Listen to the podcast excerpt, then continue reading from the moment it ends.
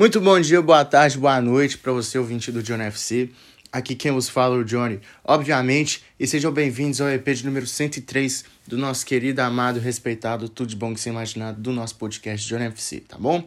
Aquela chatice de sempre, segue a gente no Instagram, John FC Podcast, mande sugestões de temas por lá e mande para os seus amigos, e segue a gente no Spotify para continuar um episódio novo apitar na tela do seu celular, tá bom?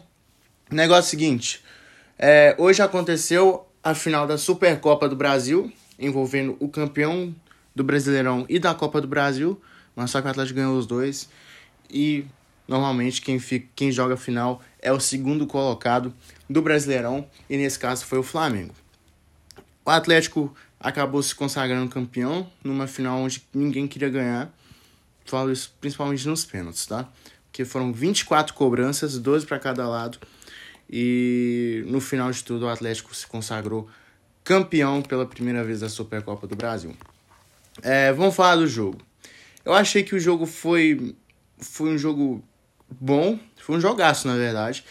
É, acredito eu que o Flamengo teve as melhores oportunidades, foi mais pro ataque, mas o Atlético se mexeu muito bem depois que tomou o segundo gol. Vamos lá. Eu acredito que foi, foi mão, sim, do Nathan Silva, mas eu acho que não ia mudar em nada na questão do jogo, porque foi um, uma falta mais longe do gol, mas já começa por aí. No momento que o Flamengo dominava o jogo, o Flamengo tomou um gol do Atlético, que para muitos foi uma falha do Neneca. É, o Guilherme Arana bateu de longe uma bola que veio quicando muito, Neneca espalmou, assim, na frente do Nath. E o Nath foi lá e fez o gol. 1 a 0 pro Atlético. No finalzinho do primeiro tempo, acho que é os 42 do primeiro tempo. Tá bom. Terminou ali, foi, foi pro segundo tempo. E o Flamengo foi para cima. Acho que o Paulo Souza poderia ter colocado o Marinho. Que se colocasse o Marinho, acho que poderia jogar ali nas costas do Mariano. O Mariano não fez uma partida boa. É, tanto que ele errou pênalti. Mas o Bruno Henrique e o Gabigol chegaram e fizeram seus gols. Numa jogada bem trabalhada do Arrascaeta. Muito boa partida também do João Gomes, que mandou a bola para a área, assim. Ele que construiu a jogada também. Esse moleque jogou muito. Numa cabeçada do Bruno Henrique que o Everson espalmou, sobrou pro Gabigol e ele empatou 1 a 1 Dez minutos depois, uma enfiada de bola pro Bruno Henrique o Godin se atrapalhou todo ali. Acredito eu que foi uma falha do Godin, estava muito mal posicionado.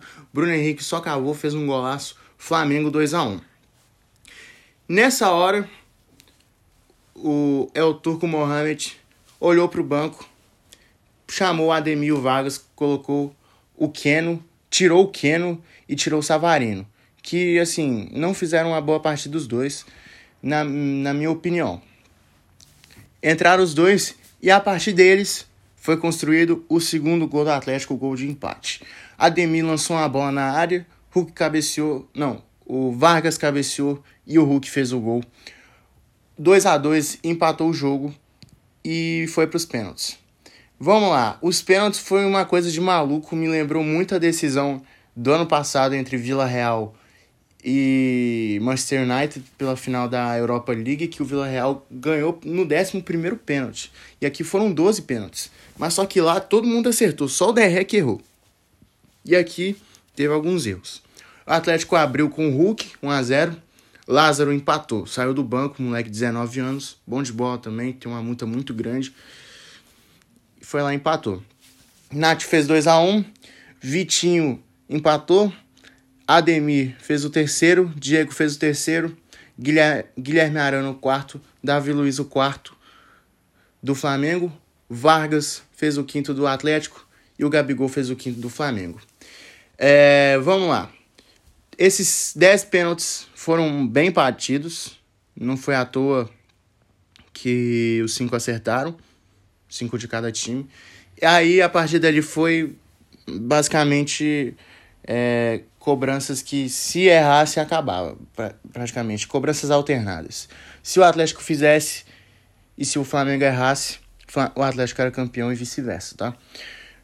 Guga bateu um pênalti muito mal e o Neneca conseguiu pegar. Acho que o Neneca foi até bem no lance.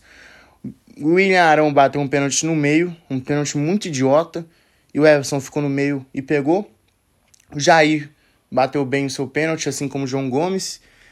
O Everson mandou a bola na arquibancada, bateu muito mal o pênalti. E o Mateuzinho, que entrou no jogo no lugar do Rodinei, que o Rodinei também fez uma partida muito boa. É, Rodinei, inclusive, voltou muito bem do Internacional, tá, gente? Isso aí tem que ser ressaltado. O Mateuzinho foi lá e errou o pênalti. Aí foi a hora dos zagueiros. Nathan Silva bateu e fez. Léo Pereira também bateu e fez. Décimo pênalti. Mariano bateu, literalmente entregou a bola pro, pro, Hugo, pro Hugo Souza, Neneca, pegou. E o Fabrício Bruno mandou a bola para fora.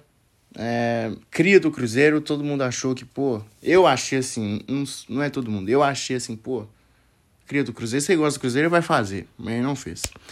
É, Godin, que fez uma partida muito ruim, no meu ponto de vista, foi lá e isolou também. Acho que o pênalti dele foi tão ruim quanto o do Everson. E o Neneca bateu a bola dele no travessão. Nisso, todo mundo bateu, recomeçou tudo de novo.